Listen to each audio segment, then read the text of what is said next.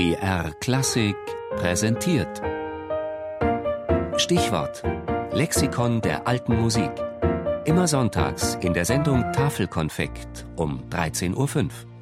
Jan Peterson Zweling, kontrapunktischer Perfektionist um 1600.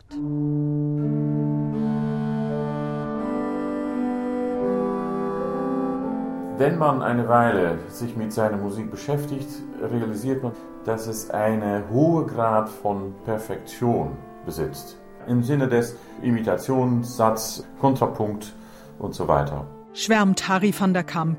Und der Bassist muss es wissen, hat er doch mit seinem Gesualdo-Konsort Amsterdam Swelings gesamtes Vokalwerk erstmals auf CD eingespielt.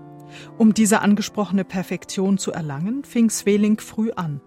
Im Mai 1562 geboren, übernahm er möglicherweise schon mit 15, sicher aber mit 18 Jahren die Stelle seines 1573 verstorbenen Vaters als Organist an der Oude Kerk Amsterdam, die er bis zu seinem Tod im Jahr 1621 innehatte und die dann an seinen Sohn überging. Als Komponist trat Zweling erstmals Anfang der 1590er Jahre öffentlich hervor, als seine ersten Vokalwerke im Druck erschienen.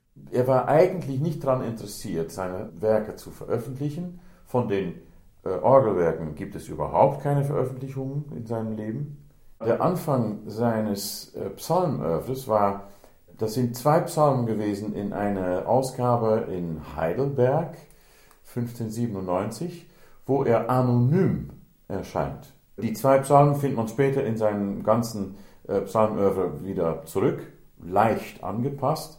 Aber Sveling wollte wissen, wie seine Musik ankommt bei den Leuten. Gut kam sie an. Sowohl die Instrumentalwerke, vor allem für Tasteninstrumente, von denen gut 70 erhalten sind, als auch die Vokalwerke, von denen wir 254 kennen, darunter das Riesenprojekt einer Vertonung aller 150 Psalmen. So gehörte Sveling bald zu den bekanntesten Komponisten seiner Zeit und bezog sein Haupteinkommen vor allem aus Lehrgeldern, denn schon um 1600 galt es als Auszeichnung, zu seinen Schülern gehört zu haben. Diese Ehre wurde Komponisten wie Jakob Pretorius oder Samuel Scheidt zuteil, über die Sveling auch von großem Einfluss auf die norddeutsche Schule war. Seine Popularität gründete in erster Linie auf seiner Meisterschaft im Kontrapunkt, in dem er sich lebenslang übte, vielfach auch in nur zwei- und dreistimmigen Werken.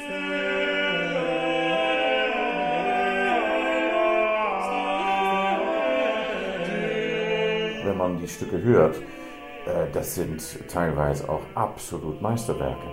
Wenig Stimmen, aber man vermisst nichts.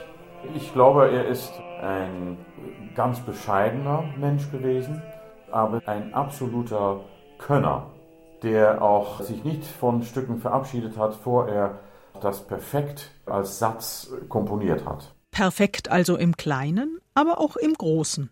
Denn natürlich sind da auch die bis zu achtstimmigen Werke aus den Canciones Sacre oder den späten Psalmbüchern. Diese tiefe Ehrlichkeit bei Sveling, in seiner Musik auch. Es ist ein Wunder, aber das Wunder besteht darin, dass es so offen und so ehrlich und so genial ist, ohne dass der Mann sich darauf etwas einbildet.